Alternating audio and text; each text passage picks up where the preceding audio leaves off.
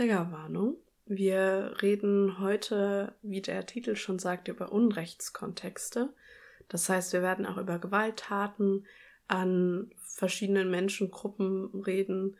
Wenn jemand damit nicht so klarkommt, kann er sich auf die nächste Folge freuen. Das wird eine Gattungsfolge über Archäologie werden. Genau, und jetzt viel Spaß. Hallo und herzlich willkommen zum Podcast Museum Was muss mit mir, Pia Mai und meinem heutigen Gast Lea. Hallihallo. Äh, Lea war schon einmal da. Ich bin mir gerade nicht ganz sicher. Ah, ja, genau, über die das Frage. Ding, ja. ja, genau, die Frage war es, wann, ab wann ein, Ob ja, ja. ein Ding Objekt ist oder kann man überhaupt Objekt sagen und so weiter genau, und so fort. Der kürzeste Weg zum Mülleimer und so, ja. da mein war was. Lieblingszitat. der schnellste Weg ist der zur Mülltonne. Ich finde es Genau. großartig. Also, wie wir sehen, wir fangen schon strange an. äh, der Grund, warum ich Lea gef- äh, gefragt habe, weil wir, wir beide doch einen sehr starken Moralkompass haben, wie sich immer wieder Mhm. durchs, während des Studiums herausgestellt Mhm. hatte. Und ich dachte mir, Lea ist eigentlich die perfekte Person für sowas. Ja. Wir zwei Ethik-Ischen, habe ich vorhin schon gesagt, das passt. das stimmt, Ethik ist schon. Das wäre auch ein geiles für so ein, für ein YouTuber. Die Ziemlich. Ethik ist schon. Voll, voll. Okay, werde ich mir aufschreiben. Ist notiert und patentiert. Genau, also, ihr habt schon mitbekommen, wir reden heute über Unrechtskontexte oder Unrechtskontext an sich. Lea hat sich die Mühe gemacht, nach Mhm. einer Definition zu kramen. Was hast du denn gefunden? Ja, ich war leider etwas erfolglos. Eine schöne, kompakte Definition gab es leider wie so oft nicht. Aber im Grunde ist der Begriff Unrechtskontext relativ selbsterklärend.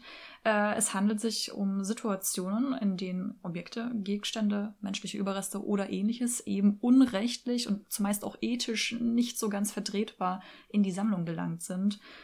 Ja, genau. So würde ich das knapp zusammenfassen. Das erste Google-Ergebnis ist, wie gesagt, leider keine Definition gewesen, sondern ein PDF des Deutschen Museumsbundes.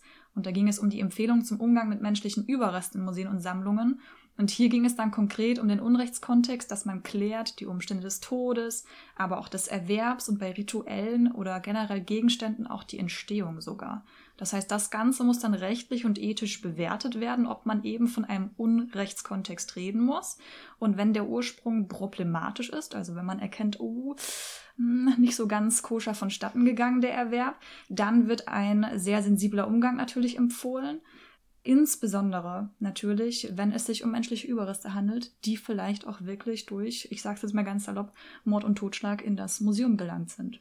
Genau, also wir reden jetzt nicht von sagen, rituellen Gegenständen, die zum Beispiel zur Ahnenverehrung, wenn ein Hm. Volk zum Beispiel ihre Ahnen durch die menschlichen Überreste auch verehrt. Ja. Weil das ist ja dann wirklich in dem Kultur und dann, also ich sag immer, wenn es in diesem menschlichen Überresteteil ist, sobald eine Person in diesem, selbst in diesem Kulturkreis, ich verehre tote Gegenstände oder tote Menschen, Ja. dann ist es okay, wenn ich sie weiterhin ausstelle. Also beziehungsweise sagen, für ich, wenn ich sie selber besitze, wie zum Beispiel in Kirchenreliquien. Das Mhm. muss nicht auch, muss nicht unbedingt da auch nicht so toll gewesen sein. Es gibt auch sehr schreckliche Geschichten, wie diese menschlichen Überreste dahin gekommen sind. Mhm. Aber sie befinden sich in einem doch, sagen wir mal, nicht so problematischen Umstand, wie jetzt zum Beispiel, keine Ahnung, wenn ein Vorfahr von mir zum Beispiel jetzt ein, eine Person umgebracht hat, um einen, einen sch- goldenen Schädel zu kommen, in dem sich eben ein menschlicher Schädel befindet. Genau. Das genau. ist definitiv nicht gut. Ja, und da sind wir auch schon bei dem Punkt, man muss das halt wirklich abwägen. Und wir haben das damals auch mal gemacht, lang, lang ist es her, ich weiß nicht, ob du dich erinnerst.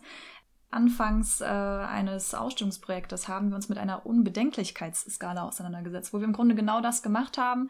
Wir haben uns da vor allem mit menschlichen Überresten auseinandergesetzt und haben die mal versucht einzuordnen. Was ist denn, was weiß ich, vollkommen unbedenklich ausstellbar? Was ist eher unbedenklich, bedenklich, sehr bedenklich oder auch vollkommen inakzeptabel?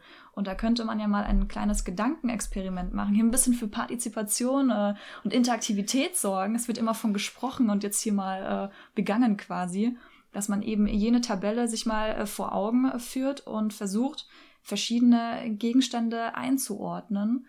Und da hätten wir uns mal drei ausgesucht vielleicht, beispielshaft. Genau. Also wir hatten einmal rituelle Gegenstände, also ein rituelles Objekt, wo man sich auch sicher ist, dass es eben für rituelle Gegebenheiten genutzt wurde.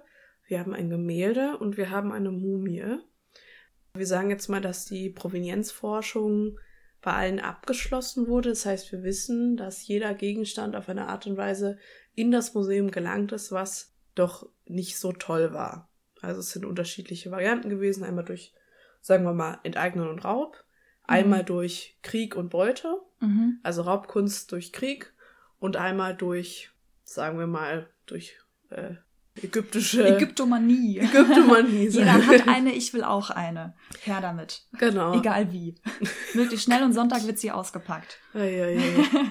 Die Partys, ne? Genau, die Partys. Ja, genau. Und da sind wir auch schon beim Punkt. Das ist jetzt super wichtig, dass du das dazu gesagt hast. So, der Kontext ist hier geklärt. Man weiß, der ist nicht so ganz ja rechtlich äh, korrekt vonstatten gegangen. Weil ansonsten, wenn man sich denkt, ein Gemälde einzuordnen, zack, will man eigentlich schon sein Kreuzchen bei vollkommen unbedenklich setzen, mhm. dann ah, halt stopp. Es handelt sich vielleicht doch um eine Enteignung.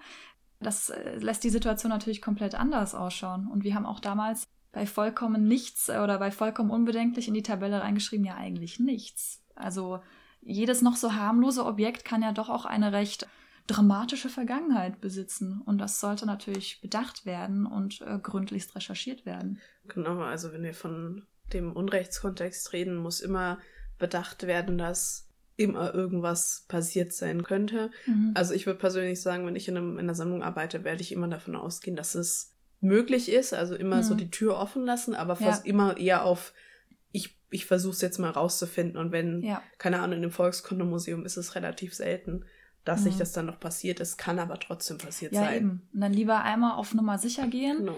bevor man da wirklich irgendwas ausstellt und sich denkt, naja, das Objekt, das Ding, das kann ja gar nicht so symbolträchtig sein oder irgendwie ja so schwerwiegende Folgen haben, wenn ich das ausstelle und dann kommt aber vielleicht doch jemand um die Ecke und sagt halt Stopp. Das ist mein Urgroßopa oder so. Im schlimmsten Fall der Fälle gab's alles, leider. Uh. Ja. Genau, also ihr seht, es ist so ein Diskurs man muss also die Skala hatten wir eben gemacht, um eben mal zu prüfen, mhm. wie wir das auch einschätzen.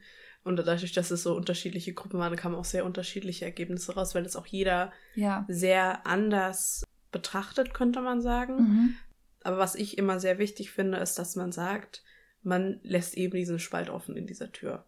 Dass ja. es immer ein Unrechtskontext könnte dahinter stehen. Mhm. Nicht nur aus dem Grund, weil man sich rechtlich auch absichern muss, dass man sagt, okay, es kann immer passieren, aber auch moralisch weil äh, es ist halt auch sehr moralisch verwerflich zu sagen, ja, was habt ihr denn?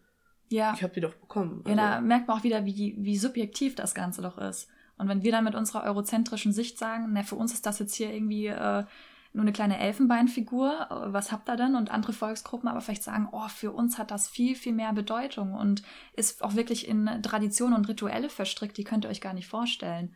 Das muss halt auch bedacht werden, weil du gerade meintest, dass auch bei dieser äh, Skala damals bei jeder Gruppe unterschiedliche Ideen bei rumgekommen sind. Ich weiß noch, wir waren ja zusammen in einer Gruppe mhm. und selbst wir waren uns auch bei Reliquien so ein bisschen uneinig. Ja. Äh, ich glaube, du hattest die bei eher unbedenklich eingeordnet. Genau, eben war aus dem Grund, weil man sich, weil sie sich eben in einem Kontext befinden, in dem sie selbst auch menschliche Überreste verehrt haben mhm. und dadurch ist eben dieses dieser Zyklus gegeben. Äh, natürlich, man muss auch bekannt, es muss auch sein, dass es kann ja immer sein, dass dieses entweder, dass es sich gar nicht um die, die Überreste dieser Person handelt, mhm. dass die, es, ja, Beispiel, ja. es, gibt, es gibt relativ viele, wo zum Beispiel eine Hand abgehackt wurde, das ist auch ein Unrechtskontext, die werden ja. dann auch noch da gelassen. Also es gibt sehr viele, sehr unterschiedliche Varianten davon. Also zum Beispiel, es gibt in einem, ich weiß nicht genau, wo das ist, irgendwo in, der, in Deutschland, gibt es eben eine, eine Kathedrale, wo sich eben so eine abgehackte Hand befindet mm. von irgendeinem Räuber ja, ja. oder so. Also es gibt's halt leider auch noch. Dubios wird sein, wenn ein Heiliger irgendwie äh, zehn Hände verteilt auf der ganzen Welt hat. Oder auch so viele äh, Knochensplitter und äh, Holzstücke hatte auch, glaube ich, äh, Jesus himself nicht äh, an seinem Kreuzer in seinem Körper. Mhm. Ähm, Man könnte ja, bestimmt gut. drei Jesus bauen. Wahrscheinlich. Also, es sind halt so... Vielleicht war er auch einfach nur sehr, sehr groß gebaut. Es ist alles möglich. Also... Ja. Aber man, man sieht auch schon, dass man sich eben auch moralisch sehr viel streiten kann darüber. Absolut. Ich weiß noch, ich war damals vor allem bei Reliquien eher in der Sparte bedenklich. Vor allem, wenn man diese als Machtdem Machtdemonstration mm, interpretieren muss. Also, mm. wenn das mehr gedient hat, schaut mal her, ihr bösen Heiden. Ihr dürft hier nicht auf kirchlicher Erde begraben werden. Ihr werdet in der Hölle schmoren, pauschal, weil ihr nicht getauft seid, etc. pp. Und hier eine Reliquie, wenn er das geschafft hat, habt ihr alles richtig gemacht. Aber unser Weg ist der einzig wahre. Das sehe ich dann schon wieder äh, sehr, sehr kritisch wiederum. Genau, man sieht, also man kann sich sehr viel darüber streiten mhm. und man muss sich halt eben, wie schon gesagt, die Hintertür offen lassen oder oh, halt ja. sich selbst auch klar werden, dass immer irgendwas kommen könnte. Bei jetzt zum Beispiel einem Löffel ist das vielleicht weniger möglich als bei, ja, bei den äh, brisanten Human Remains. Mhm. Aber um jetzt auf den Unrechtskontext zurückzukommen, warum reden wir über Unrechtskontext, beziehungsweise wie entsteht der überhaupt? Dieser entsteht durch Trauma, beziehungsweise er ist, also Trauma ist in diesem Komplex Unrechtskontext mit drin, denn Unrecht bedeutet immer Gewalt, Enteignung, Tod, Krieg. Sexuelle Gewalt kann es auch bedeuten. Mhm. Das wird relativ selten betrachtet. Vor allem finde ich bestimmt, also ganz ehrlich, wenn man sich so überlegt, ich wette mit dir, es wurden tausende von Frauen in der Kolonialzeit sexuell angegriffen und was weiß ich alles mit ihnen angestellt. Also ich würde jetzt mal behaupten, dass das zu selten noch betrachtet wird. Es gibt generationales Trauma. Das ist in dem Fall wichtig, weil man sozusagen man geht davon aus, dass sozusagen Verhaltensweisen und traumatische Erfahrungen von denjenigen, denen das passiert ist, übergetragen werden in die nächste Generation und weitergetragen werden. Beispiele dafür sind eben postkoloniale Gegebenheiten. Rassismus ja. allgemein ist eigentlich generationales Trauma auf eine Art und Weise, aber da kommen wir später noch dazu. aber auch das, also jüdische Gemeinden wie orthodoxe Juden in New York. Ja, ja. Also äh, falls euch, äh, falls ihr Netflix habt, es gibt den Film oder die Filmserie Unorthodox. Das war ein Buch über eine, die aus eben einer christlichen Gemeinde, äh, aus einer jüdischen Gemeinde geflohen ist. Äh, das ist auch generationales Trauma. Ja. Äh, weil sie sozusagen ihre, weil sie natürlich, sie haben mit, also da haben viele noch gelebt, wo sozusagen ihre Verwandten umgebracht worden im, in der mhm. Shoah und das natürlich dann auch weitertragen, weil sozusagen deren Glaube sagt, dass die Shoah eine Bestrafung Gottes ist und dass sie jetzt sozusagen ja, das ja. Judentum wieder aufarbeiten müssen. Mhm. Was auch ein riesiger Komplex ist ja. und es ist also sozusagen äh, wir als Generation, ne, die jetzt es nicht mhm. mitbekommen haben, aber wir die Erben dieses Traumas sind halt auch irgendwie damit verbunden. Dann Absolut. gibt es äh, familiäres Trauma, das ist so ein bisschen verbunden mit dem Ganzen, wo es halt in einzelnen Familien irgendwo stattfindet. Genau, einen kleineren Kontext. Genau. Das ist ja dieses häufige Beispiel, wenn Eltern, ich möchte es jetzt gar nicht hier auf Mann oder Frau kategorisieren, aber wenn Eltern gewalttätig gegenüber ihren Kindern sind, dass diese dann auch tendenziell vielleicht zu Gewalt neigen bei ihren eigenen Kindern, weil sie es irgendwo ja auch hart gesagt äh, nicht anders gewöhnt waren. Für sie war das die Norm und vielleicht auch die Art und Weise zu kommunizieren, ihren Frust, ihren Wut auszudrücken und das ist unheimlich wichtig, das dann zu durchbrechen, weil das kann wirklich von Generation zu Generation weitergereicht werden. Und das ist natürlich äh, alles andere als schön. Genau, es geht also dann um ein kollektives Trauma und ein, ja, sozusagen, also kollektives Trauma ist dann nochmal ein, einzeln, dass man sozusagen äh, einer Generation passiert was und das wird auf die nächste Generation genau. weitergetragen. Also generationales Trauma ist der Überbegriff für so einzelne verschiedene mhm. Flecken mhm. des Traumas und eben auch kollektives Gedächtnis. Und ich hatte mal gelesen, dass sozusagen dieses Trauma setzt sich ins Nervensystem ein. Also mhm. sagen, wenn. Schon Wahnsinn, ja. Es ist halt, also zum Beispiel Sachen wie posttraumatische Belastungsstörung mhm. ist sehr häufig bei Soldaten eben. Das kann aber auch von Kindern passieren, Kindern passieren, die eben jahrelang von ihren Eltern auf verschiedenste Art und Weisen irgendwie misshandelt wurden. Ja, und damit eben. Hospitalismus sind ja auch Beispiele. Äh, meinst du Meinst du das im, im dass Krankenhaus? Man, dass man Kindern quasi ihre elterliche Zuneigung entzieht hm. und dass diese dann auch Verhaltensauffälligkeiten entwickeln können. Hm. Oder auch selbst äh, auch äh, bei Tieren, um blöder Bogen ins Tierreich, aber da gab es auch mal diesen Trend, dass man hinter Katzen äh, Gurken gelegt hat. Ah, ja. Und dass sie ja total fort erschrocken sind, obwohl die vielleicht, was weiß ich, in Deutschland auch nie so einer Trümmerschlange begegnet sind. Mhm. Aber irgendwo war das in deren kleinen Köpfen drinne Gurke ist gleich Schlange, ist gleich Feind. Oh, oh. Wilder okay. Zusammenhang, ich weiß, aber ist mir gerade nur eingefallen. Ne, es ist ja auch so Ängste und so weiter, die sind ja, ja auch damit verbunden. Ja, ja. Weil es so, so es mhm. gibt Dinge, die sind so stark in einem Nervensystem drin, die auch mhm. irgendwie vererbt werden. Ja, und wenn deine Mutter wahnsinnige Angst hat vor Hunden, spiegelt sich das dann auch irgendwann auf dich wieder. Wenn dir auch allein durch ihre Körpersprache und alles mhm. symbolisiert wird, oh Gott, großer, böser, schwarzer Hund, dann ist das irgendwann bei dir auch total drinne. Muss zugeben, meine Mutter hat Angst vor Hunden. Siehst du? Ist ah. aber gar nicht so.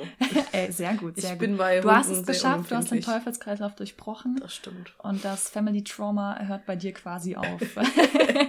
sehr gut. Das, äh, aber ein Stichwort wäre vielleicht noch bei kollektives äh, Trauma mhm. und dergleichen das kollektive Gedächtnis, was da sehr eng miteinander verstrickt ist. Es gibt ja verschiedene Gedächtnisformen, hat man festgestellt, also das individuelle oder auch kollektive eben. Und das Kollektive beschreibt eine gemeinsame Gedächtnisleistung von mehreren Menschen oder Menschengruppen. Und das finde ich schon sehr, sehr faszinierend, wie sowas vonstatten mhm. geht, dass da mehrere Menschen oder eben Menschengruppen in ihrem Gedächtnis äh, eine Situation, ein Ereignis, häufig eben auch ein Trauma verankert haben und das dann gemeinsam durchleben müssen und in jeder Generation vielleicht auch weiter durchleben müssen. Ich glaube, das ist sehr viel verbunden mit dem Faktor, dass es ja weitererzählt wird. Mhm. Also kommt drauf an. Also zum Beispiel mein Großvater nie, hat nie von seiner Gefangenschaft erzählt. Ja. Aber man konnte trotzdem sehen, dass eben er sehr gewalttätig war und eben, dass in dem Fall eher so diese Verhaltensweisen sich wiedergespiegelt mhm. hatten. Aber so dieses, also böse gesagt, meine Theorie zum Zweiten Weltkrieg und warum es, warum dieser, dass äh, die Nazis noch immer noch so groß sein können oder dieser Neonazi-System, ja.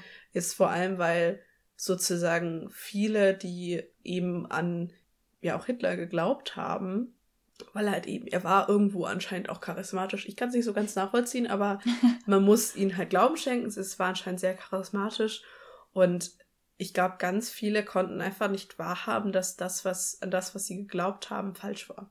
Mhm. Und falsch ist. Also Krieg ist immer ja. noch falsch und auch die äh, Verfolgung von Menschengruppen ist absolut verwerflich. Aber für sie war das eben so, das war irgendwo so in ihnen drinnen, dass sie geglaubt haben, dass das richtig ist. Und viele auch das nicht lo loshaben wollten und loswerden mhm. wollten, diesen Gedanken. Und es ist natürlich auch naiv zu glauben, wenn man quasi das Haupt des obersten Führers abschlägt, dass dann damit automatisch alle Nationalsozialisten und tot umkippen. Dem war natürlich nicht so. Ich meine, klar, man hat versucht, dem Ganzen entgegenzuwirken mit den vielen Ds. Aber ja, selbst sowas lebt weiter. Mhm. Solche Ideologien schon faszinierend, aber natürlich auch sehr, sehr erschreckend. Ja. man denkt, Mensch, haben wir denn nicht aus der Geschichte gelernt, Freunde? Genau, und auch das so dieser, dieser Faktor, Mensch möchte irgendwie auch nicht wahrhaben, dass es so ist. Aber mhm. kommen wir zurück zur allgemeinen Definition von Trauma. Stimmt. Die haben wir noch vergessen. Genau. Und zwar als Trauma beschreibt man, um es ganz kurz zusammenzufassen, eine seelische Verletzung im Grunde, welche meist durch ein belastendes Ereignis oder eine belastende Situation ausgelöst wurde. Körperlicher, aber auch mentaler Gewalt zum Beispiel. Auslöser können hierfür sein Naturkatastrophen, schwere Unfälle, Erkrankungen, sexuelle Gewalt und noch vieles mehr. Und was ich ganz spannend fand, ist, dass der Begriff Trauma aus dem Griechischen stammt und mit Wunde übersetzbar ist. Und das finde ich ist mal eine sehr, sehr schöne physische Wortbeschreibung für etwas, was sich ja zumeist vor allem auch auf psychischer Ebene abspielt. Weil das ist sowas, was ganz, ganz viele Menschen, finde ich, ein bisschen vergessen oder verdrängen, dass auch innerliche, mentale Erkrankungen Krankheiten sind, die Heilung brauchen und nicht immer nur ein offener Bruch und eine blutende Wunde äh, ist ein Anzeichen dafür, dass es jemandem nicht gut geht. Und da fand ich vor allem eine Zahl auf der Seite der Deutschen Traumata Stiftung sehr, sehr äh, ja, einprägsam. Und zwar, dass es jährlich 5,8 Millionen Tote aufgrund eines Unfalltraumata gibt. Und das sind mehr als HIV, AIDS, Tuberkulose oder Malaria-Tote. Das ist schon wirklich erstaunlich. Also Trauma, also es gibt ja auch im medizinischen Sinn das mhm. Trauma. Genau, ja. Das heißt, im Klartext ist das Ähnliche, könnte man sagen, mhm. nur seelisch. Das Problem ist allerdings nur, dass eine Wunde schneller heilt als eine seelische Wunde. Das ist schön gesagt, sagen. ja. Also ja. das eine seelische Wunde ist ein so tiefer Einschnitt in die, in den, ja, in die, in die, in das Sein eines Menschen. Absolut, ja. Dass man mehr oder weniger dann nicht mehr rauskommt. Mhm. Beziehungsweise nur ja. durch Hilfe oder durch, ja. ja. jahrelanges Training oder halt eben mhm. Unterstützung durch andere Menschen, weil halt vor allem das, äh, ein System, das eben auch die Triggerpunkte irgendwie auslöst, mhm. darf nicht in dem, da darf man halt nicht drin sein. Aber da kommen wir, glaube ich, später auch noch ein bisschen mehr dazu. Ja. Was ich auch noch sehr wichtig finde oder was wir sehr wichtig finden, ist zu sagen, dass das Opfer nie schuld an ihr, seinem Trauma ist, sondern nur der die Täterin. Also genau. nur der Täter oder die Täterin sind wirklich schuld an diesem, an dieser Situation. Denn ein Opfer kann recht schlecht sagen, ja, bitte tu mir diese seelische Gewalt an. Mhm. Ich glaube, niemand möchte jahrelang, keine Ahnung, Liebesentzug bekommen oder sonst was. Das ist Körperliche einfach... Gewalt erfahren. Mhm. Nee, da liegt dann, wenn vorher auch schon, würde ich mal behaupten, eine psychische Erkrankung vor. Genau. Ja, das sollte man wirklich nicht vergessen. Auch, dass eben psychische Erkrankungen ebenso wie physische äh, im schlimmsten Falle zum Tod führen können. Mhm. Das ist natürlich auch etwas, was man nicht äh, übersehen oder auch gar unter den Teppich kehren sollte.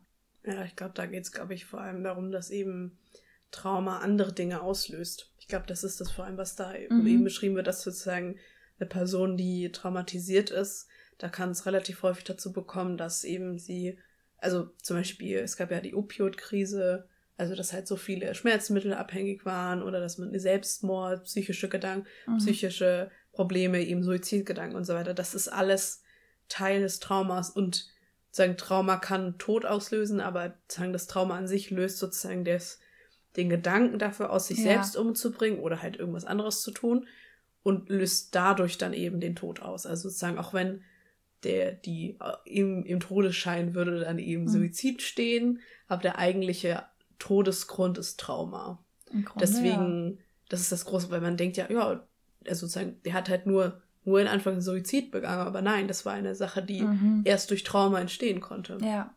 Ja, kein gesunder Mensch steht früh auf und beschließt, sich das Leben zu nehmen. Mhm. Hm, da muss dann schon äh, irgendwo mehr dahinter stecken. Genau, um jetzt direkt mal vom einem sozusagen von dieser Erklärung, wie Trauma entsteht und Trauma auch ist, direkt über zum Postkolonialismus und zu unserem ersten ja, Beispiel für ein Trauma. In dem Fall ist es ein ja, generationales Trauma, könnte man sagen.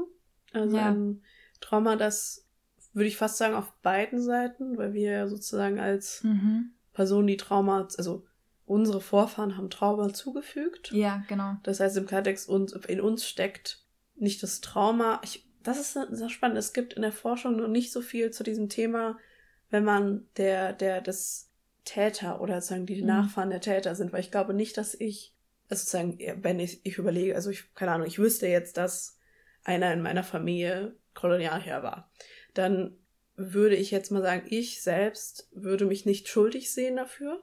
Mhm. Aber ich hätte sehr große Schuldgefühle, weil ich wüsste, dass eine Person, die in meiner Verwand Verwandtschaft ja. ist, das angetan hat. Und ich glaube, da wird noch nicht so viel drüber. Ich glaube, da spielt sehr, sehr viel Scham, aber auch Verdrängung mit. Man mhm. möchte es nicht mhm. wahrhaben, vielleicht auch, dass die eigene Verwandtschaft oder die eigenen Vorfahren da wirklich brutal am, am Wirkeln waren. Aber könnte ich mir auch schon vorstellen, dass dann auch Täter ja kein Trauma entwickeln, wäre vielleicht auch das aber das schon irgendwo tief verankert, äh, sich schämen und schuldig fühlen für das, was mhm. passiert ist. Ich glaube, dafür müsste es einen anderen Begriff geben als mhm. Trauma, der ja. ähnlich, also nicht so im Sinne von als Opfer, Opfertrauma, sondern als Tätertrauma gewertet ja, wird. Ja. Aber ich glaube, das ist jetzt eine Diskussion für, eine, für andere, eine andere spannend, Fachrichtung. Spannend. Ja. Genau, also wir reden jetzt über den Genozid, beziehungsweise den ersten wirklichen Massenmord mhm. des 20. Jahrhunderts. Genau. Also wir reden der kommt, der andere kommt später. Oh Gott, ja. Das ist, wir waren wirklich nicht nett für eine sehr lange Zeit. Äh, und zwar Hereros und Nami. Das sind Nama, äh, Nama Entschuldigung, äh, Völker in Afrika. Genau. Oder halt äh, Kultur, Kultur, eine, eine menschliche Gruppe. Weil Völker ist auch so ein blödes Wort. Ja, das stimmt. Also ja. eine menschliche Gruppe in Afrika oder zwei menschliche Gruppen. Genau, ein Kulturkreis vielleicht, ja. wenn man es so will. Ja, genau. Ja, da muss man natürlich äh, Kolonialismus äh, Riesenfass, aber man kann allein damit anfangen. Nicht nur Großbritannien äh, war gut unterwegs, sondern auch Deutschland tatsächlich. Das ist ja das Erste, was viele äh, gar nicht so wirklich auf dem Schirm haben. Und wir hatten zum Beispiel eine deutsche Südwestafrika-Kolonie. Und dort wurde eben natürlich weniger freundlich über die dortig äh, Ansässigen geherrscht beherrscht äh, und ausgebeutet etc. Und das waren eben besagte Herero und Nama. Und diese hatten 1904 bis 1908 dann äh, Aufstände organisiert, welche sehr, sehr blutig, ja, zum Schweigen gebracht worden sind. Man vertrieb sie in die Wüste, vor allem die Herero, und hat sie dort elendig verhungern äh, und verdursten lassen und natürlich auch sehr, sehr aktiv umbringen lassen. Man spricht von 100.000 Menschen Und das Schlimmste an der Sache ist, dass das wirklich äh, jahrelang von deutscher Seite aus geleugnet wurde oder eben nicht offiziell anerkannt wurde, diese große Schuld, dieser begangene Genozid. Doch tatsächlich hat sich in den letzten Jahren etwas mehr getan. Und dazu könnte ich mal ganz knapp ein Zeitungsartikel, kann man von einem digitalen Zeitungsartikel sprechen. Ja, also es ist äh, vom Bundeszentrale für politische Bildung, die genau. ja, an sich kann ich sehr empfehlen. Die oh machen oh ja. sehr coole Sachen. Oh ja. Die kann man auch, meine ich, gratis abonnieren. Genau, Dann also. bekommt man eine Zeitschrift, das hatte ja. ich auch während der Schulzeit mal, ist schon mhm. sehr, sehr cool. Und zwar geht es hier auch um den Völkermord an Herero und Nama, Abkommen zwischen Deutschland und Namibia. Die deutsche und die namibische Regierung haben nach insgesamt sechs Jahre dauernden Gesprächen um eine Wiedergutmachung für den deutschen Völkermord an den Herero und Nama eine erste Einigung erzielt. Deutschland erkennt den Völkermord an, entschuldigt sich und will 1,1 Milliarden Euro Wiederaufbauhilfe leisten. Es gibt jedoch auch Kritik an dem Abkommen. Also da sieht man, ist ja schon mal ein positiver Schritt, wenn auch peinlich erst nach so vielen Jahren. Deutschland erkennt es an, entschuldigt sich und das mit dem Geld ist so ein Punkt, wo wir sagen, 1,1 Milliarden, das ist eine Stange Geld, aber wiederum äh, lässt das auch keine Toten auferstehen. Genau, also Geld macht Trauma und Gewalttaten nicht heil. Und vor allem, weil ich glaube, dass eben nicht, dass die Anerkennung in dem Fall auch nicht reicht, weil ganz ehrlich, zu viele, also es ist A, schon so viel Zeit mhm. vergangen, dass viele das nicht ganz verstehen. Und der, sagen, der, der, den Teil, den wir sozusagen noch leisten müssten, wäre die Aufklärungsarbeit, warum es eigentlich dazu kam, dass wir jetzt mhm. eben Geld äh, hinschicken, um eben sagen zu können, wir machen nicht nur Wiederaufbauhilfe, sondern wir machen auch bei uns selber. Weil ich glaube, in dem Fall, es geht um Rassismus und Rassenkunde. Also der Hass aufgrund, nee, ist kein, also Rassismus ist kein Hass aufgrund von Hautfarbe, sondern die strukturelle Dominanz einer weißen Kultur gegen eine nicht weißen Kultur. Das hattest du so schön gesagt. Und zwar, dass sozusagen eine, also die Rassenkunde, sozusagen, das ist worauf das so ein bisschen noch, also der Rassismus hat so ein bisschen versucht, auf der Rassenkunde aufzubauen. Die Rassenkunde ist sozusagen der Versuch der Erklärung warum eine Person weniger wert ist als eine andere. Das hat man jahrelang oder jahrhundertelang probiert, äh, vor allem so um das äh, Wechsel vom 19. ins 20. Jahrhundert. Da war es besonders beliebt. Das Deutsche Hygienemuseum ist da auch einer der Mittäter. Das haben die auch mittlerweile ganz gut aufgearbeitet. Deren erster Raum, der besteht nur daraus zu erklären, mhm. ja, warum mehr oder weniger das DHMD so große Probleme hatte am Anfang. Also okay um so ein bisschen zu erklären, warum. Also der, äh, das Hygienemuseum ist entstanden, weil sie nicht nur eben wegen der Hygiene, um zu sagen, warum Bakterien und so weiter, aber auch ein großer Teil war eben so, als dann eben das Museum entstanden ist, war sehr viel zum Thema Deutschland, warum Deutsche mhm. so toll sind und, und so weiter. Und dann hat man ja auch Vermessungen von Köpfen gemacht, man hat Rassentafeln veranstaltet, man hat richtig viele Dinge gemacht, um zu zeigen, und zu erforschen, erforschen in Anführungszeichen, warum bestimmte Personengruppen so blöd sein oder blöd in Anführung sind, mhm. warum sie primitiver sein, warum sie einfach ja einfach dümmer sein als andere, ja. als sagen als die Weißen, was ja überhaupt nicht stimmt und absolut also wirklich meiner Meinung nach also verwerflich ist, dass man überhaupt sowas erforschen wollte. Absolut. Aber absolut. Ja, du hast es so schön gesagt, um halt eben man hat versucht, das zu erklären, warum zum Beispiel dunkelhäutige Menschen als Tiere anerkannt werden können, um ein reines Gewissen zu schaffen. Ja, oder generell einfach als primitiv abzustempeln. Also Rassen, leere Rassenkunde diente in Kolonialzeiten äh, vor allem der Legitimierung, weil im Grunde wusste wahrscheinlich jeder irgendwo ganz tief in seinem Unterbewusstsein, dass was er der Tod, Versklavung, Vertreibung, äh, Genozid und Co., dass das nichts ist, was äh, positiv sein kann. Aber um sich da eben ein reines Gewissen äh, zu schaffen und sich das selber zu legitimieren, hat man eben angefangen und zu sagen, ja, der Schwarze, der ist doch primitiv und der kann das gar nicht so empfinden, der mhm. nimmt das gar nicht so wahr, was mich mit ihm anstelle. Und das sind natürlich fürchterliche, fürchterliche Gedanken die aber da äh, den kleinen Kolonialisten nachts einen ruhigeren Schlaf beschert haben wahrscheinlich, um das jetzt so ganz trocken auszudrücken. Genau, und falls jetzt jemand kommt mit, ja, aber alle haben doch so gedacht. Nein, es gab auch relativ viele Forscher, die eben auch, oder es gab auch Forscher, die eben andere Theorien entwickelt haben. Also ich habe jetzt ähm, ich habe ein Seminar über äh, Klassiker der Religionswissenschaft, mhm. was sehr viel in die Völkerkunde, ehemalige Völkerkunde, heute Ethnologie reingeht. Mhm. Und da geht es eben um einen, der Evolutionismus oder halt mhm. Religion und Evolution untersucht hat. Und er hat die Theorie aufgestellt, dass sagen jeder, also sagen, dass es keine dominante Kultur gibt, wie man früher relativ häufig gedacht hat, mhm. sondern dass jeder die gleichen Voraussetzungen hat oder beziehungsweise die gleiche Kultur, also dass alle sich gleichzeitig entwickeln.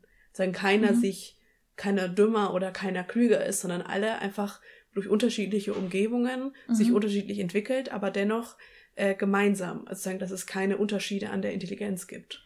Das glaube ich auch, weil für mich hat Intelligenz, oder das könnte ich auch so mhm. unterstreichen, mhm. für mich hat Intelligenz auch nichts zwingend mit Bildung und ich bin industrieländisch zu tun, genau. ganz im Gegenteil. Ich finde einmal diesen Spruch ganz gut, dass im Grunde keine vernünftige Spezies mit ein bisschen Hirn irgendeinen eigenen Planeten dermaßen die Wand fahren würde. Und das sind, sorry, aber das sind äh, wir First Worldler sozusagen. Also die Industrieländer, die hier pulvern wie nichts. Und da finde ich es um einiges löblicher, wenn man viel mehr an der Natur orientiert lebt aber was ich nicht so unterstreichen würde, ist das mit, es gibt keine Dominanz. Also das ist, denke ich, schon gegeben. Nee, im Sinne von, also äh, gut, ich habe es vielleicht falsch erklärt, also hm. die Dominanz im Sinne von... Intellektuell also, oder Überlegenheit. Nee, nee, das sozusagen, ähm, es gibt verschiedene Theorien, wie kommt eine bestimmte Situation, also wie kommt zum Beispiel die Pyramide mhm von Ägypten rüber, zum Beispiel, es gibt ja ähnliche Bauten in mhm. Peru oder mhm. halt in äh, Südamerika. Ja. Und man, manche sagen, okay, das heißt, dass Ägypten muss Kultur gewesen, also Zentralkultur gewesen sein mhm. und die hat ausgestrahlt. Ja, ja. Im Sinne von, okay. dass alle sagen, da ist die Welt entstanden. Da ist der Ursprung. Und, genau, und alle sind dann ausgestrahlt. Okay, okay. Und sagen dieser, ich glaube, er ist Taylor, wenn ich mich jetzt richtig erinnere, es tut mir leid, der geht eben davon aus, dass jeder so so sich halt gleiche Ideen hat. Ja. Dass ich habe, äh, keine Ahnung, fünf Pfeil und Bogen. Mhm. Weil wir haben Pfeil und Bogen in verschiedenen Varianten überall auf dieser Welt verstreut. Das heißt, mhm. jeder hatte den gleichen Gedanken. Wenn ich einen dünne, wenn ich einen Zweig nehme, da eine, ein Seil oder eine Schnur spanne und dann da einen Pfeil äh, durchziehe und dann loslasse, dass dann ich irgendwie auf jagen kann oder besser jagen kann. Ja. Aber dadurch, dass sozusagen jeder andere, äh, also zum Beispiel, keine Ahnung, es der, der, mhm. ähm, die Armbrust ist sozusagen für unsere Gegebenheit besser geeignet, wie jetzt zum Beispiel für Urwald. In dem Urwald mit Armbrust zu schießen ist anscheinend sehr unpraktikabel, weil zum Beispiel eine Person, die jetzt im Urwald lebt, hat das nie entwickeln müssen. Die mhm. hat so, wie es jetzt funktioniert, super funktioniert und braucht es halt nicht. Ach so, okay. Ja, das ist auf jeden Fall äh, diskutabel. Ähm, nee, mir ist das immer nur so ein Anliegen, weil wir hatten es ja auch vorhin schon bei der Vorbesprechung, äh, wie oft ich diese Diskussion schon führen musste, vor allem mit weißen Menschen, die behaupten, sie hätten Rassismus erfahren. Mhm. Und dann muss man ihnen das eben erklären. Nein, das ist nicht der Fall. Als weiße Person kann man keinen Rassismus erfahren. Diskriminierung ja, Rassismus nein. Denn noch nie in der Geschichte gab es ja das Szenario, dass eine schwarze Dominanzkultur, eine schwarze Mehrheit, eine weiße Minderheit versklavt, ausgebeutet, gemeuchelt, äh, verschifft und getötet hat. Das gab es de facto nicht. Wir haben eigentlich nur den Fall einer weißen Dominanzkultur im Laufe der Geschichte gehabt. Und deswegen, ja, geht das so rum nicht. Okay, dann hätte ich sagen Ursprungskultur. Das wäre das richtige Wort gewesen. Genau. Aber es gibt auch zum Beispiel bei äh, Geschichten gibt es eben die Diskussion darüber, ob nämlich hm. so ein Forscher geht bei der ähm, Erzählforschung davon aus, dass, oder hat eine Theorie aufgestellt, dass Indien die äh, Ursprungskultur oder Ursprungsland für Erzählungen ist zum Beispiel, ah. für Geschichten. Also sowas gibt's. Und mhm. deswegen also seine Idee war halt eben, ja, nein, jeder mhm. hat die gleichen Ideen, jeder denkt gleich nach über ja, und Dinge jeder und passt Probleme. vielleicht seinen äußerlichen Umständen an, seinem ja. Umfeld, Flora, Fauna, Klima etc. Mhm. Das heißt aber nicht, dass irgendjemand primitiver oder unterlegener ist. Klar, jetzt auf dem Schlachtfeld vielleicht schon. Mhm. Wenn die 1000 Mann mehr sind, dann äh, ja, das macht natürlich Sinn. Aber an sich dann da wirklich auch auf biologischer Ebene zu behaupten, äh, und vor allem sich äh, Gewalttaten zu legitimieren, das ist natürlich ethisch absolut verwerflich. Genau. Und falls jemand noch ein bisschen mehr zum Ursprung von Rassismus und warum Rassismus so, wie wir denken, dass er sein sollte, nicht funktioniert, ich kann sehr die Rassismusausstellung des Deutschen mhm. Hygienemuseums empfehlen. Die gibt es nur noch auf der Webseite, beziehungsweise es gibt das Buch dazu. Das fand ich auch geil. Die hat nämlich, also deren Ausstellungsbuch, da waren mhm. eine rote Folie dabei. Das mhm. heißt, du hast alle Gemälde und ähnliche Fotos oder irgendwas, wo Unrecht gemacht wurde an, also von Weißen an Dunkelhäutigen, wo konntest du nur sehen mit einer Folie und da war es nur rot. Ah. Okay, also sie haben sich versucht, sie haben versucht eben diesen, ja sozusagen seine ihre eigene ihr eigenes Erbe, aber auch dieses Erbe Rassismus mhm. ein bisschen aufzuarbeiten. Ja, sehr sehr wichtig. Da kann ich auch nur äh, von Tobuko Agette den Podcast Exit Racism empfehlen. Wer mehr über Happyland, Othering und Co. erfahren möchte, mhm. ist das äh, ein sehr guter Einstieg oder auch das gleichnamige Buch. Ich glaube, das ist das Hörbuch, oder? Weil ich hatte das Hörbuch gehört. Hm, also sie hat quasi ihr Buch auch als Podcast vertont. Ja. Ah, okay. Gut, dann ich habe es als Hörbuch bezeichnet, aber dann ist es das gleiche. Das ist ja quasi. Wir reden vom gleichen. Ja, ich glaube es auch. Genau, also man sieht, man muss sich bewusst sein, dass man als weiße Person vielleicht seine, seine nicht so viel Probleme hat. Das sowieso. Okay. Ja. Genau. um den Bogen vielleicht mal wieder zu spannen zum Unrechtskontext und zu Museen und den Hereros, mit denen wir ja geendet haben. Mhm. Weswegen wir auch das als Beispiel genommen haben, ist nämlich, dass eben seitens dieser weißen äh, Kolonialdominanzkultur auch viele Objekte oder auch sogar menschliche Überreste dann in deutsche Museen gelangt sind und auch noch ausgestellt werden wurden, etc. Und das ist natürlich, da wären wir wieder beim Unrechtskontext, eigentlich ein eindeutiger äh, und das müsste geklärt werden und gegebenenfalls eben dann auch äh, abgeklärt oder restitutionsmäßig zurückgegeben werden. Ähm, da gibt es natürlich diverse andere Beispiele, noch ganz brandaktuell natürlich auch die Benin-Bronzen, ist uns wahrscheinlich allen ein Begriff. Ja. Genau. Also zu den Benin-Bronzen, ähm, das sind eben ja auch heilige Gegenstände gewesen, die wir mhm. mitgenommen haben, weil wir sie toll fanden. Mhm. Das ist sowieso immer, es ist jedes Mal das Gleiche. Wir fanden es toll und haben es mitgenommen. Also es ist wirklich. Ja. Also in dem Fall waren es britische Truppen, aber es ist natürlich trotzdem auch nee, zu wir uns haben ja auch welche.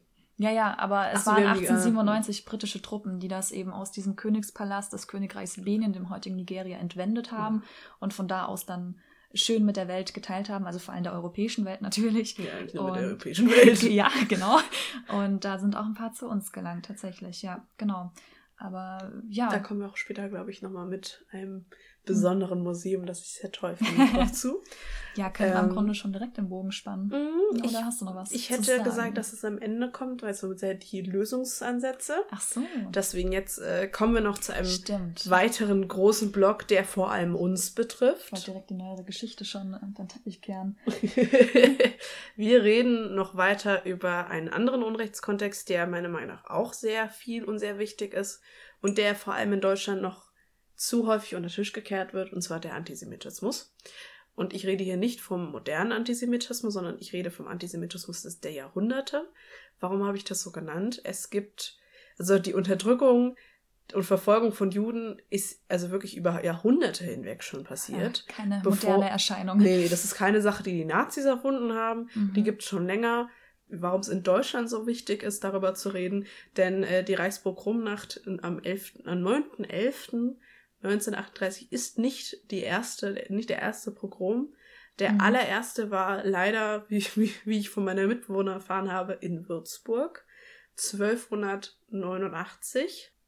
Und 50 Jahre später war schon der nächste in Würzburg, und zwar 1349. Da waren sogar zwei, und zwar einer in Nürnberg und einer in Würzburg. Ich habe festgestellt, dass ich in zwei Städten wohne oder gewohnt habe, in denen Pogrome stattfanden. Und was ich auch noch mitbekommen hatte, was ich mir auch gesagt hatte, dass sozusagen sehr viele Marienkirchen oder Kapellen, darunter befinden sich Synagogen. Zum Beispiel in Nürnberg gibt es die Marienkirche oder die Frauenkirche heißt sie. Und unter der befindet sich auch die ehemalige Synagoge des Viertels, weil eben der Hauptmarkt war früher Judenviertel. Mhm. Das war so Sumpfland. Und nachdem sich sozusagen Nürnberg weiter ausgebreitet hat und immer größer wurde, wollte man eben den Platz haben und hat dann eben gesagt, ja gut, Pest ist grad. Lass mal mal äh, die Juden brauchen schuldig. einen Sündenbock. Wer ist's? Die Juden. Also so funktionierte das leider häufig. Man suchte sich, also sagen, das war sagen der das Gerücht, das gestreut wurde, aber so wie ich in meinen Geschichtslehrer verstanden habe, war es eigentlich, weil man halt eben Platz brauchte. Und das Sumpfland, wo halt früher die Juden gewohnt hatten, war halt super, wenn man gesagt hat, okay, St. Lorenz hatte man schon besiedelt. Mhm. Auf der mhm. anderen Seite der, äh, des Flusses war noch eine Stelle, wo halt die Juden waren. Gut, lass mal doch einfach da St. Sebald bauen. Wahnsinn. Und eben, ja, auch Würzburg, die äh, Marienkapelle, die befindet sich auch direkt auf dem Hauptmarkt. Da, wo jetzt die Sakristei ist, war früher die Mikwa. Mikwa ist ja, ist ja der, der, der Zentrum. Mikwe. Ah, ja, genau. Da, ja, genau, genau. Aber es ist auch ein Zentrum der Zentrum Was der rituellen Reinheit. Über die habe ich mal referiert. Nee, nee, das war die Mikwa. Mikwa. Mhm. Äh, Mikwe. Mikwe, Entschuldigung. Das ist sozusagen äh, ein rituelles Bad und da befand sich halt eben, das ist so, das wird genutzt für eigentlich alles, also nach, wenn sich, wenn Frauen ihre Periode hatten, den Tag danach müssen sie in die Mikwe, vor ihrer Hochzeit gehen sie in die Mikwe, es gibt verschiedene rituelle ja. Situationen, wo man sich eben reinwaschen muss. Mhm. Ich finde das so toll, dass ich das weiß. ich habe da so viele Dokus drüber angeschaut, weil ich das so faszinierend fand. Super Deswegen, spannend, ja, doch. Genau. Also Reinheit ist eine sehr schöne Sache, finde ich. So im Allgemeinen. Aber ja, kommen wir zurück zu äh, ja, schlimmen Ereignissen. Deswegen, ja, sollte man sich mal ein bisschen mehr damit auseinandersetzen, was früher so im Mittelalter passiert ist. Absolut. Und um jetzt auf den modernen Antisemitismus an, einzugehen, der wurde, wenn wir das jetzt richtig rausgefunden haben, durch die Hep-Hep-Bewegung 1819 äh, angeführt, auch in Würzburg. Wir sind nicht gerade die netteste Stadt, muss ich zugeben, finde ich. Es tut uns sehr leid, beziehungsweise es tut mir sehr leid, dass das so passieren musste, aber ich glaube, man, ja, es ist einfach so. Aber man müsste sich einfach mit dem Erbe auseinandersetzen. Was irgendwie doch immer mal wieder passiert. Weil bei uns gibt es nämlich, es gibt ja diesen Weg des, das Weg der Sühne, wo halt sagen, diese, der, der Weg, den Juden laufen mussten, um eben in die Waggons gepackt wurden. Mhm. Und wir haben ja immer, wir haben jetzt seit neuestem ein Denkmal. Direkt ah. am Hauptbahnhof. Stimmt. Genau. Mit den Koffern. Ja, aber das ist zum Beispiel von 45. Ja, ja. Eben, aber wollte gerade sagen, wenn man in der Schule vor allem äh, mit Antisemitismus konfrontiert wird, dann immer nur im Zusammenhang mit direkt, also nur Drittes Reich. Mhm. Und dann auch nur, äh, ja, wie toll wir doch das jetzt aufgearbeitet haben. Aber generell so der Ursprung von Antisemitismus, dass das ja weit, weit zurückgeht und das wird so häufig äh, komplett ignoriert. Oder auch allein große deutsche Namen, Immanuel Kant und so, da wird immer nur das Positive erzählt, was mhm. er philosophisch geleistet hat. Aber dass der ein Antisemit durch und durch war, das wird dann auch eher hm, ignoriert. Ja, es ist einfach so dieses. Es gibt ja auch so richtig, also es gibt ja auch die Judensau mm. in Regensburg oder Bamberg. Oh. Also in einer Stadt gibt es die Judensau, wo man sich auch jahrelang darüber diskutiert, ob man die jetzt, also das ist so eine Sau und die wird von Personen, die halt eben Juden darstellen, sondern die säugt die halt. Oh Gott. Oh und Gott. Äh, man hat jahrelang überlegt, ob man die jetzt restaurieren will und hat sich jetzt dafür entschieden, sie nicht zu restaurieren und eine Plakette daneben zu stellen und zu sagen, warum die scheiße ist. Also um eben zu sagen, wir, weil die Sache ist auch die, man muss ja, die Überlegung ist ja, behalte ich sie, stelle ich mhm. sie weiter aus, als eine, ein Symbol der Unterdrückung oder ja. des, der Belustigung und ja. äh, was auch immer man, wie man das benennen möchte, oder tue ich sie weg. Und ich finde den Weg, ich lasse es da, weil es ist ein Symbol für Dummheit mhm. und ein Symbol für furchtbare ja, Taten, genau, Gedankengut etc. Mit einer Plakette, wo eben draufsteht, was es ist. Und das finde ich, und man restauriert es nicht. Das fand ich echt ganz toll. Ja. Ja, da hatten wir es auch erst in einem Seminar ganz ausführlich drüber, auch zum Beispiel äh, KZs, was macht man mit denen? Ist das dann schon kulturelles Erbe und äh, müsste oder sollte erhalten werden, um eben auch darüber aufzuklären, das in einen guten Kontext zu stellen. Und vor allem, wenn es ja auch um, ich sage jetzt mal, Stellen geht, wo es auch wirklich Opfer gab, wo Menschen ihr Leben mhm. gelassen haben, da ist das ja auch häufig nochmal eine Anlaufstelle für Angehörige, weil man vielleicht auch sogar gar kein Grab hat, wo man hingehen kann. Und dann ist sowas vielleicht ein Punkt, dass man das vielleicht behalten sollte. Mhm. Aber natürlich bitte aufklären, Freunde. Aufklärung ist das A und O. Genau, über Opfer, Täter, da werden wir mhm. eine eigene mhm. äh, kleine Folge machen, keine Sorge. Aber du hast recht, das ist eine sehr spannende Frage, die werde ja. ich auf jeden Fall damit reinnehmen. Ja. Genau, um jetzt zurückzukommen wieder auf unsere Geschichte. Jetzt reden wir über die Shoah, also den Holocaust und über die systematische Verfolgung von Juden, die eben dann mit dem Dritten Reich angefangen hat und damit auch die Enteignung und das Nutzen der geeigneten Gegenstände. Äh, was hier jetzt wichtig ist zu sehen, es geht, es ist eine Mehrfachversion des Traumas. aber auf eine sehr andere Art und Weise, wie jetzt zum Beispiel Kolonialerbe, weil da wurde ja weggenommen und wird nicht mehr rausgegeben, weil es häufig immer noch ignoriert wird. Mhm. Während eben, wie du auch schon gesagt hast, wir hätten ja so gut aufgearbeitet, man versucht es langsam. Also es gibt Datenbanken wie Lost Ark, genau. Art, Lost Ark, die verlorene Arche Noah, also Lost Art und so weiter und Restitution wird da sehr viel angetrieben. Mhm. Also diese Provenienzforschung entstand ja eigentlich fast eher aus diesem, ja, aus der Raubkunst des äh, Dritten Reichs und nicht aus dieser, ja, Raubkunst und dem Raub von Menschen während des Kolonialismus. Also wir sehen, ja, dass da sagen, das, das was, sagen, was äh, in diesem Bereich neuere Geschichte schon passiert, das muss dringend noch im Kolonialismus passieren und muss mhm. weiter passieren. Also man könnte sagen, dass es so, so ein parallel langsames Fortschreiten und Verstehen ist, könnte man sagen. Mhm.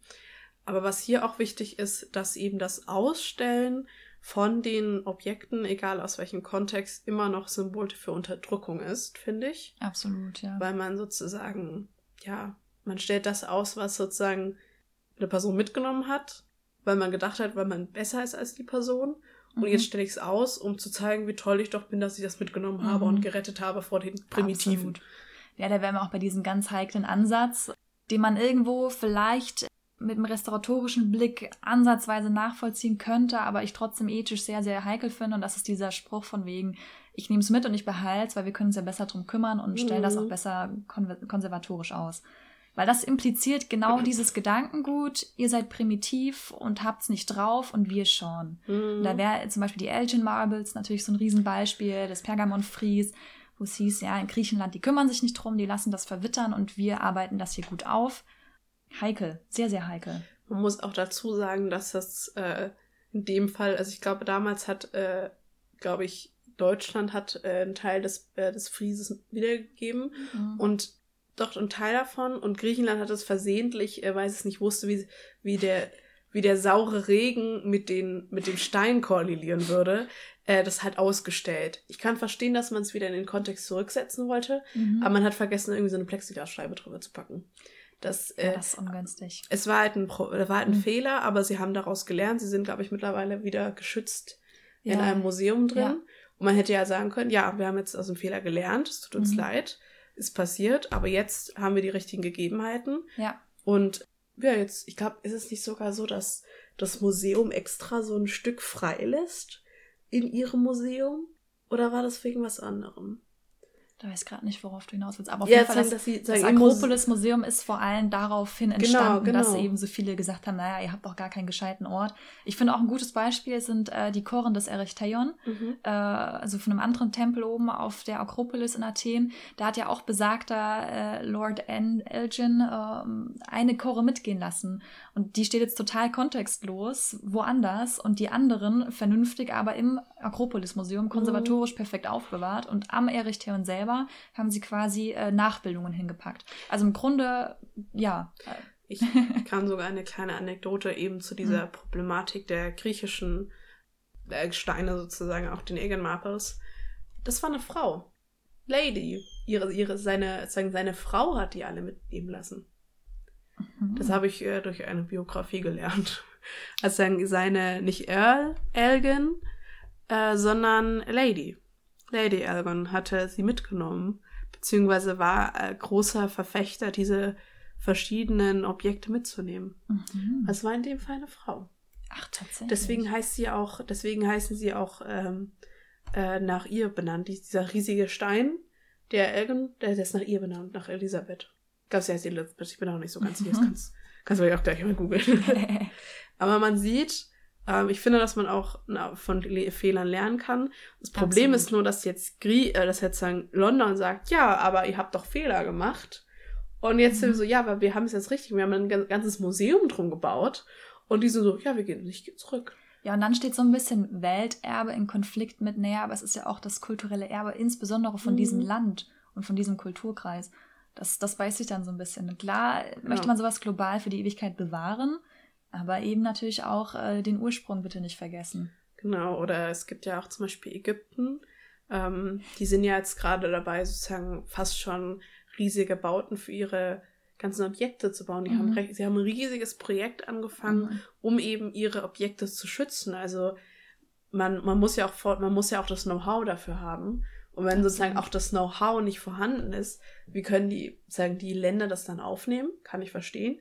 Aber dann würde ich sagen, okay, ihr habt keine Ahnung davon oder ihr wisst noch nicht so viel Mhm. darüber. Wir sind Experten.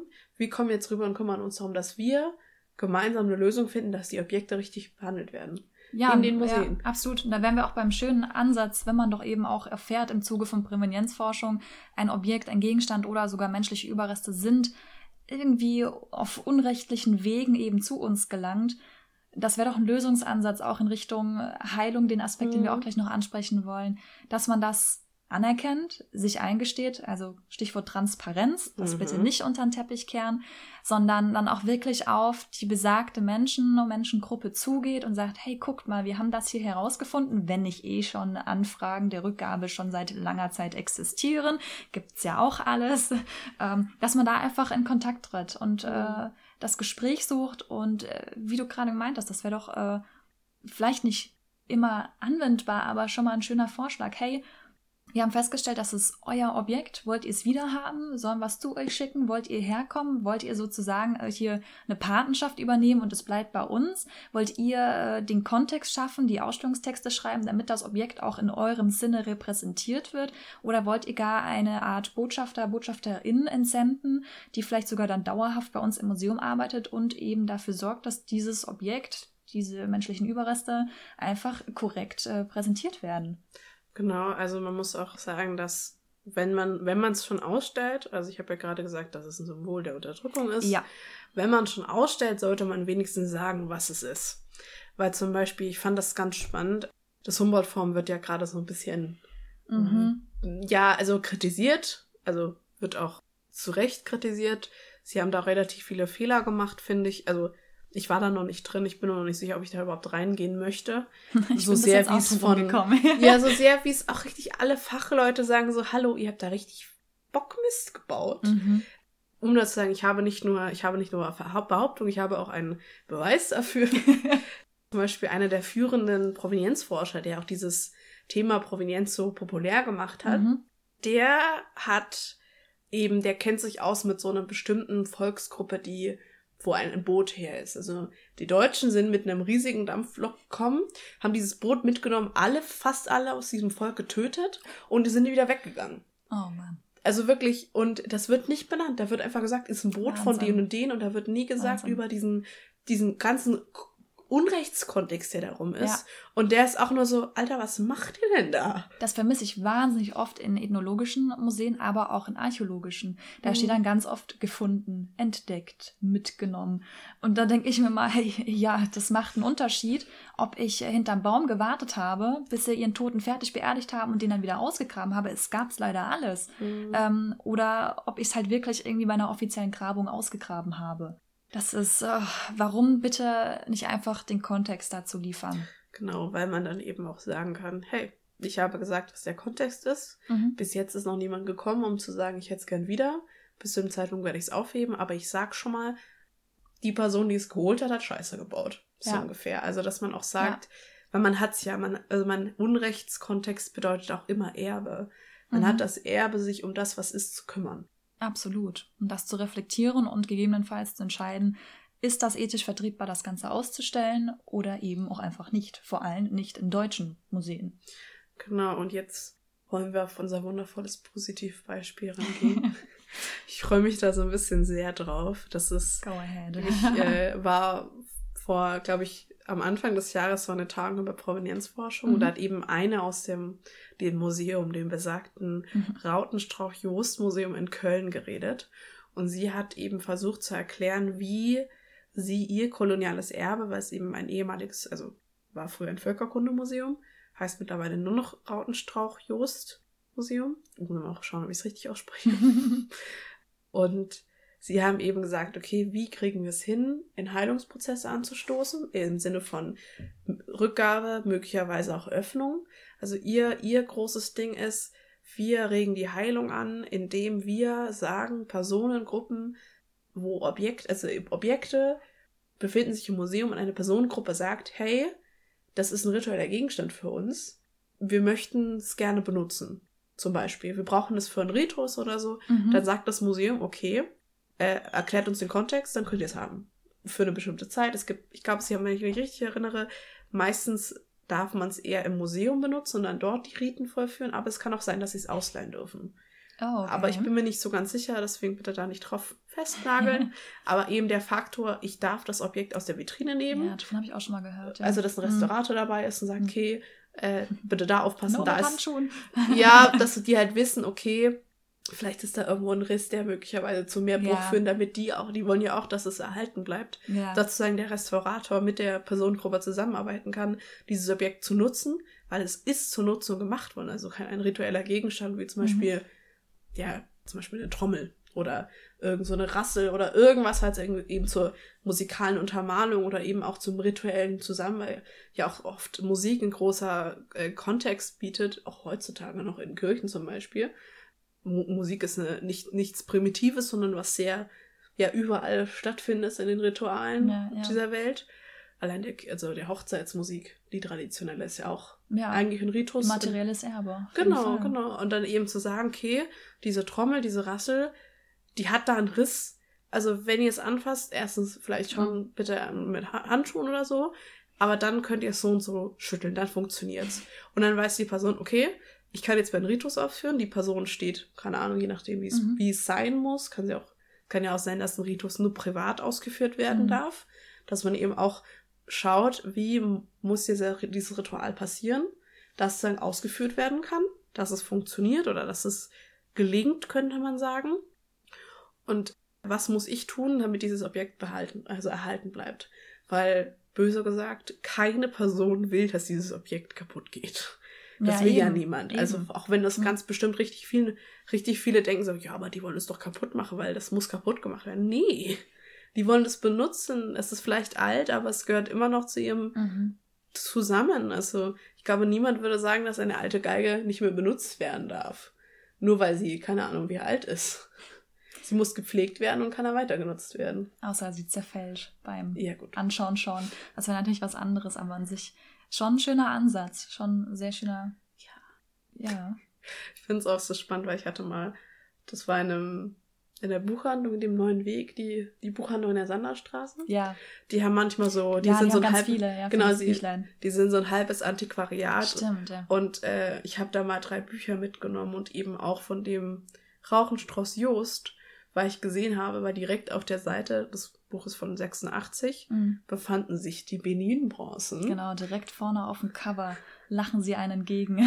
Genau, jetzt können wir noch ein bisschen mehr darüber reden, weil jetzt hatten wir so halb angeschnitten.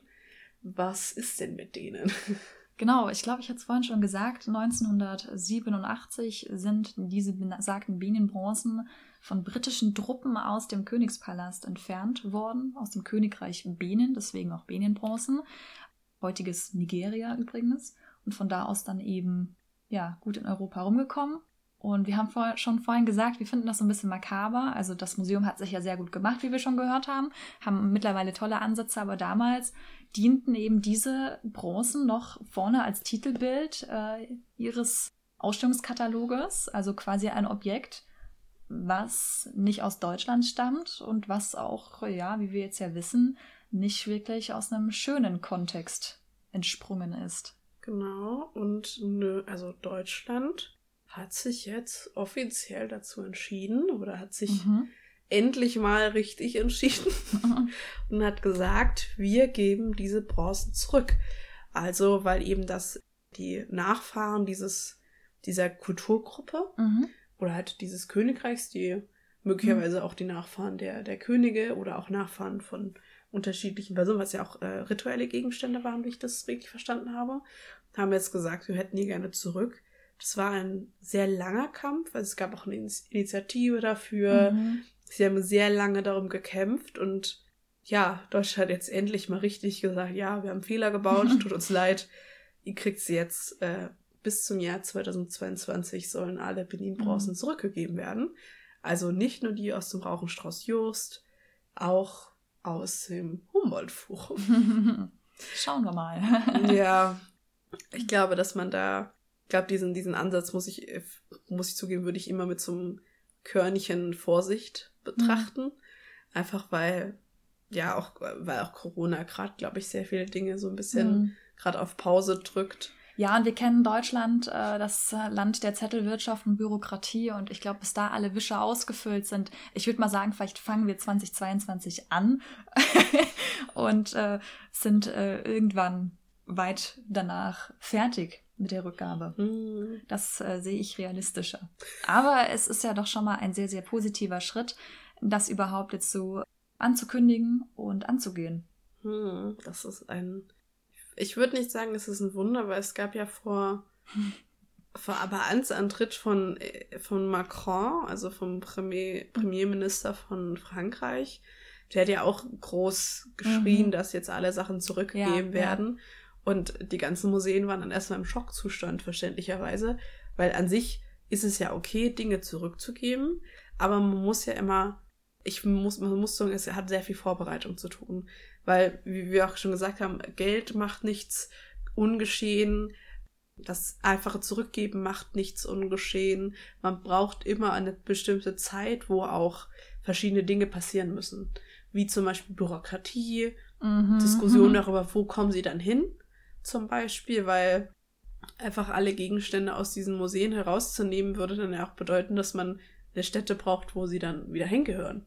Aber wenn ja. zum Beispiel ein Volk noch gar nicht oder halt hier irgendeine Personengruppe hat, noch überhaupt noch kein, keine Idee, wo man sie aufstellen könnte. Manche vielleicht schon. Mhm. Griechenland war schon so, wir haben ein Museum dafür. Und manche waren halt noch nicht vorbereitet. Dann ja. braucht man ja auch zwei, weil es geht ja, also ich glaube, Museologen sind ja auch die Hüter des Objektes und nicht die, die Hüter der Menschen, könnte man sagen. Auch wenn es manchmal ein bisschen Irgendwo anders so ein bisschen funktioniert. ist das ja eng verkettet. Ja, genau. Mensch und Objekt. Ich meine damit eigentlich die, die anderen, also die, die in dem ja. Fall weiße dominante Kulturgruppe. Wir sind nicht die Hüter dessen, wir sind die Hüter des Objektes und die Hüter der, ja. der Umgebung, in dem das das Objekt ist. Und mhm. wenn wir sagen, okay, es gibt äh, Fachper, also ich sehe, wenn es, wenn ich in einem, wenn ich in einem Museum arbeiten würde und in dem Museum befindet sich ein Objekt, also wirklich, keine Ahnung, man findet noch eine Benin-Bronze. Ja. Und alle sind so, oh Gott, Himmel, wir haben jetzt schon alle weggegeben. Also man muss sagen, ich mache erst nächstes, wir haben meinen Master, das heißt, ich habe noch ein bisschen Zeit. Aber wenn wir plötzlich, oh fuck, mhm. wir haben die alle schon weggegeben, was machen wir denn jetzt? Und dann muss man ja jetzt mal, okay, wir berufen die jetzt an, die in dem im Museum und sagen, hey, wir haben jetzt noch eins gefunden. Habt ihr Platz? Und die so, äh, oh, nee, wie groß ist es denn? Und es ist so ein riesiges Ding, was man die ganze Zeit übersehen hat, warum auch immer. Da muss man, okay, ihr braucht jetzt Vorbereitungszeit, einen Platz zu finden mhm. oder vielleicht eine Lagerungsstätte zu ja. finden, dann behalte ich das bis zu dem Zeitpunkt und sobald ihr sagt, ihr habt das Go, wir haben jetzt den richtigen Ort, wir haben es richtig, wir haben die richtigen Lagerzustände in diesem Ort, dann gebe ich es zurück. Mhm. Weil ich glaube, dass auch die, Muse die Personen, die in dem Museum arbeiten oder die Personengruppen, die es zurückhaben wollen, die verstehen ja auch, es geht darum, dieses Objekt zu schützen. Weil ich sehe immer darüber, wenn das Objekt jemand anderes gehört, habe ich kein Recht darüber, es zu behalten. Absolut. Aber ich finde, dass ich das Recht dazu habe, zu sagen, dass dieses Objekt so sicher wie möglich aufbewahrt wird. Das wäre natürlich wünschenswert. Also, Aber inwieweit das wieder hier äh, in die deutsche weiße Dominanzkultur anderen Kulturkreisen voraussetzen kann, dann auch so ein bisschen äh, die Arroganz besitzt zu wissen, wie dieses Kulturgut einer anderen Kultur am konservatorisch perfektesten aufbewahrt wird, ist ja auch wiederum irgendwo ziemlich anmaßend. Also ich bin da immer sehr, sehr vorsichtig. Nee, also ich verstehe es aus konservatorischer Sicht voll und ganz, aber ja. ja. nee, mir geht es eigentlich wirklich darum zu sagen, keine Ahnung, man kann kein Holzobjekt in einer feuchten Situation aufbewahren. Absolut darum nicht. Geht's mir. Aber das muss man dann, finde ich, glaube ich, sehr, sehr vorsichtig kommunizieren und nicht sagen, hey du, kriegst das Ding erst, wenn es bei euch top ausschaut und ich komme mal vorbei und kontrolliere ich deutscher Allmann. Nee, also wir können ja sagen, mhm. hier, das sind die Werte, die wichtig wären. Das ist ja, ja auch in einem Leitzustand, das ist auch so, man sagt, wenn man mhm. etwas verleiht, also mhm. dann sagt man auch, die, die, die Gegebenheiten müssen mhm. gegeben sein, damit ich das Ding überhaupt hergebe. Ja. Also natürlich, es geht hier viel um so dieses Dominanzverhalten, aber für mich geht es ja. wirklich darum zu sagen, ich gebe es zurück absolut, das ist mhm. sicher, das ist klar. Den Vertrag werde ich auch gerne unterschreiben. Mhm. Aber ich will auch, dass das Objekt sicher mhm. ist. Absolut, verstehe ich voll. Aber ich glaube, wenn man das dann wieder an Bedingungen knüpft, ihr bekommt das wieder, wenn, könnte falsch aufgegriffen werden. Aber wenn man das so ein bisschen vorsichtiger okay, ja, formuliert, ja, okay, recht, von recht. wegen, ähm, hey, guck mal, äh, wir haben das so und so aufbewahrt und das klappt ganz gut, das können wir euch wirklich nur empfehlen, zur Sicherheit mhm. des Objektes, zur Bewahrung eures kulturellen Erbes. Ja. Und dann werden äh, die gegenüber Sitzenden ja hoffentlich sagen, ja, klingt gut, äh, danke für den Tipp, macht mal so. Und vielleicht, was ich ganz cool finde, ist, wenn man auch so ein, wenn man so ein Protokoll hat, was so man Restaurationssachen veranstaltet hat. Ja. Dass sagen, hey, wir haben das und das gemacht, damit ihr auch wisst, wie es davor aussah. Aber dann, Mhm. wir haben Dokum wir haben alles Mögliche dokumentiert. Hier ist nicht nur sozusagen äh, der, der, nicht nur die Sachen, wie wir es aufbewahren, sondern auch eine übersetzte Variante davon, wie wir, was wir damit gemacht haben. Mhm. Weil man damit viel transparenter ist, wenn man den Ja, Personen auch sagt, ja. hey, da war mal ein Riss drin, den haben wir jetzt so und so ein bisschen Mhm. gekittet, damit der ein bisschen, damit das Objekt ein bisschen stabiler ist. Mhm. Hier ist die Erklärung, warum und so. Damit sie- wissen sie auch viel mehr, ah, okay, wenn das passiert, dann können wir Hilfe anfragen oder der Restaurator, Ja, der drin ja. weiß Voll. sogar schon vielleicht bessere Sachen und kann wissen, was er jetzt damit Mhm. machen kann und so weiter. Mhm. Weil, ganz ehrlich, einfach nur ein Objekt zurückzugeben, da braucht man ja viel mehr Wissen darum. Also im Sinne von das, was in dem, im Museum passiert ist, muss weitergetragen werden. Absolut. Vor allem, wenn man etwas restauriert, äh, ergänzt man ja häufig auch, Mhm. äh, ja, häufig leider sehr, sehr, ich sag jetzt mal, freizügig. Äh, Gibt es ja so diesen historischen, ah, wie nennt man das? Die historische Freiinterpretation, wenn man ein Objekt hat und merkt, oh, da ist so viel weggebrochen, ich mache das ein bisschen Freestyle-mäßig, bastle ich das wieder hin. Mhm. Ähm, ja, der gute Herr Bracher würde davon ja schon wieder ein bisschen abraten eher. Äh, wir haben da auch Dozierende, die sagen, oh, lieber ähm, Objekt so restaurieren, dass es einfach überlebt und weiterhin konservatorisch äh, erhalten bleibt, aber gar nicht anfangen, zu sehr wirklich dran rumzupfuschen, weil dann kann es ja auch der Fall sein, dass dann äh, mal wirklich eine betroffene Person vor diesem Objekt steht und sagt, hey, das kommt aus äh, meiner Tradition heraus, ich kenne das, ich habe sowas auch zu Hause stehen, aber so wie ihr das hier verunstaltet habt, das passt ja Mhm. von hinten nicht mal. Die Farben sind falsch, der, der linke Arm, äh, keine Ahnung, der sieht auch ganz anders aus. Das ist natürlich auch heikel. Und da wären wir auch schon wieder beim Punkt, eigentlich müsste als erster Schritt natürlich Provenienzforschung stattfinden, damit man selbst schon bei so einem Schritt der, des Restaurierens da irgendwie in Kontakt tritt und Mhm. sagt, hey, könnt ihr uns helfen? Habt ihr vergleichbare Objekte, damit wir das, wenn wir es machen und machen dürfen, überhaupt dann auch korrekt machen? Wahnsinnig umfangreich, ich merke schon. Es gibt so viel zu beachten bei sowas. Oh ja. Genau. Wir haben eigentlich, wir haben gerade einen sehr langen und sehr großen Auszug mit nur zwei, zwei oder drei äh, äh, Und Beispielen. es aber gäbe noch so, so viele mehr. Gott, also, Allein Scalps, auch noch wahnsinnig heikel und so weiter und so fort. also böse gesagt, wenn man einmal anfängt, Absolut. hört's nie auf. Der, wenn man wieder am Anfang vollkommen unbedenklich ist, nichts. ja, da geht man wirklich von, vom Hundertste ins Tausendste. Mhm. Genau.